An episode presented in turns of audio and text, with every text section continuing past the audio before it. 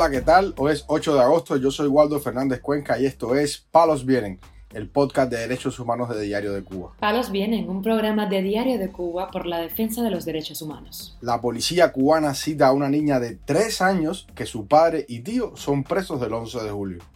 El Observatorio Cubano de Derechos Humanos registra 388 acciones represivas en el mes de julio. El preso del 11 de julio, Bruce Nelvis Cabrera, comienza una huelga de hambre debido a que el régimen le quiere imponer otro delito. Lo más relevante del día relacionado con los derechos humanos en Palos Vientos. Comenzamos informando que la niña Leadi Catalaya Naranjo Ríos, de apenas 3 años de edad, hija y sobrina de dos presos políticos, fue citada este lunes a un interrogatorio por un oficial de la Policía Nacional Revolucionaria. Veamos lo que dice sobre esta situación la madre de la menor, Ladies Ríos Pau. Soy Ladies Ríos Pau, la madre de Leadis Catalina Naranja, una niña de 3 años, acabado de cumplir el 9 de julio, la cual me la han sido citada para mañana, día 8 a las 2 y media de la tarde, en la estación de policía de Cabre, cuya citación no dice por qué, pero dice que en caso de la niña no presentarse, se le pondrá una multa o se le pondrá desobediencia a una niña de tres años. Quiero que estén todos alerta y esperar a mañana y cuando salga les informaré de qué se trata. Ríos Pau explicó al portal Martín Noticias que la citación oficial llegó a casa de la abuela paterna a nombre de su hija y la entregó el jefe de sector del barrio de La Huinera, en el municipio banero de Arroyo Naranjo. Ríos Pau es la esposa de Idael Naranjo y hermana de Gerandis Ríos, dos participantes en las protestas antigubernamentales de julio del 2021, que fueron sentenciados a 10 y 14 años de privación de libertad por el delito de sedición contra la seguridad del Estado.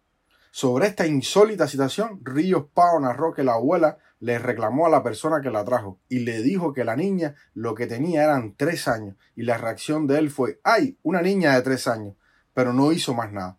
Hay que esperar a ver qué me dicen. No sé si fue un error, una equivocación o algo a propósito, expresó la madre. Esta citación no fue la única que recibió esa familia este lunes. También Ania Pao Marín, madre suya y de su hermano preso, recibió una citación oficial para el mismo día y la misma hora que la de la niña.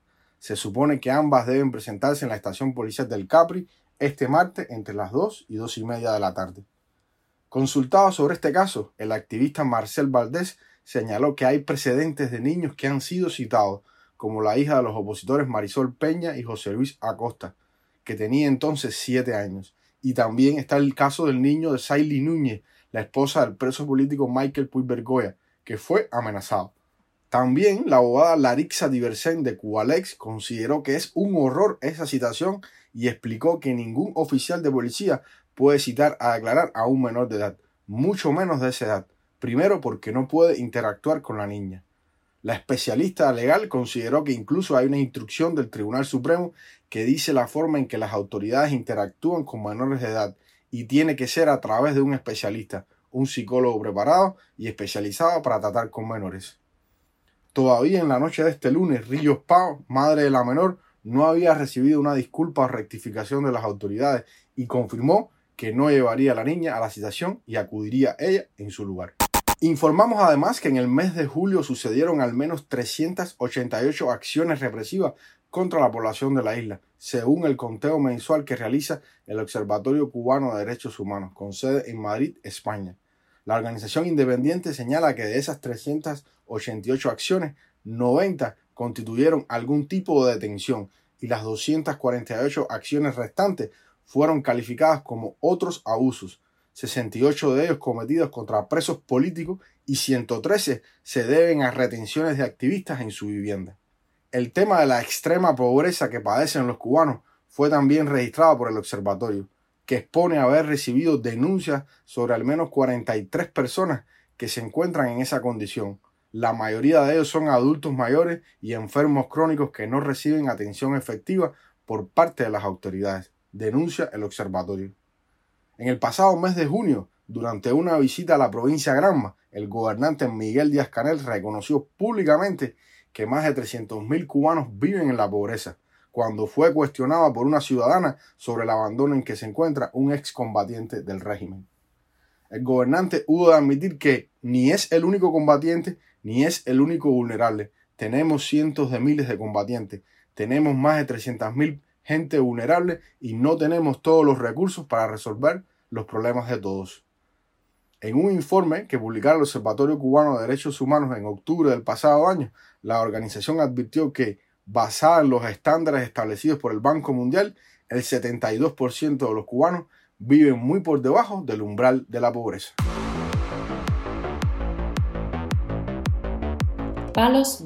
Para finalizar, informamos que el preso político cubano Bruce Nelvis Cabrera Gutiérrez está plantado en huelga de hambre desde el 2 de agosto en la prisión habanera del Combinado del Este, confirmó su madre Migdalia Gutiérrez Padrón al portal Martín Noticias. El 2 de agosto, Cabrera Gutiérrez recibió la visita de un instructor penal de la unidad de la policía de Guanabacoa, quien se personó con el propósito de que el reo firmara un acta donde se le imputaba un nuevo delito, desórdenes públicos. El nuevo cargo está relacionado con un incidente que había ocurrido en la prisión durante una visita familiar el pasado 8 de junio. Lo acontecido ese día lo explica la madre del reo. Bueno, la situación es que le quieren hacer una nueva causa por desorden público, porque hace dos meses nosotros tuvimos un incidente en una visita que le negaron la entrada a la madrastra, que él la había mandado ya que la pusieran en el tarjetón, y entonces ya cuando yo me personé delante de él, él me dijo, no mamá, yo no voy a coger la visita entonces, se quitó el uniforme, empezó a gritar vida y eso, y que estaba plantado, yo lo seguí también y lo apoyé, y entonces ahora al cabo de dos meses quieren hacerle una nueva causa, que él no está de acuerdo con que le hagan la causa. Él no firmó nada. Le digo, mamá, yo no firmé nada y yo no voy a firmar papel ninguno. De hecho, lo amenazaron de que yo también estaba circulada y acusada por desorden público. Aquí cuando te hacen una causa, usted empieza a cero. La madre de este preso político dijo que una llamada telefónica que le hizo su hijo de manera reciente, ella le pidió que abandonara la huelga de hambre, algo a lo que Brusnelvi se negó. Gutiérrez Padrón agregó que este lunes acudiría al combinado del Este para intentar ver a su hijo. Me llamaron tres presos porque él había renunciado al teléfono. Me dieron la noticia, entonces a los tres presos les supliqué que me lo convenciera que me llamara y él sí me llamó antier y me confirmó todo el sábado. Me contó lo del desorden público, de la acusación que le están haciendo y que estaba plantado. Yo le dije que se quitara. Me dijo, no mamá, no me voy a quitar, de entrada yo eso no lo voy a aceptar. Yo no me pueden hacer la causa por desorden público. Brunelvis Cabrera Gutiérrez, de 21 años de edad, cumple condena por su participación en las manifestaciones del 12 de julio del 2021 en la barriada de La Guinera, en el municipio capitalino de Arroyo Naranjo. Fue condenado en un principio a 15 años de cárcel por el presunto delito de sedición, sentencia rebajada a 10 años tras el juicio de casación. Palos Vienen, un programa de Diario de Cuba por la defensa de los derechos humanos. Estas han sido las noticias de hoy en Palos Vienen, el podcast de derechos humanos de Diario de Cuba. Pueden escucharnos en DS Radio, Spotify, Google Podcast, Apple Podcast, Telegram y SoundCloud. Yo soy Waldo Fernández Cuenca y mañana regresamos con más noticias.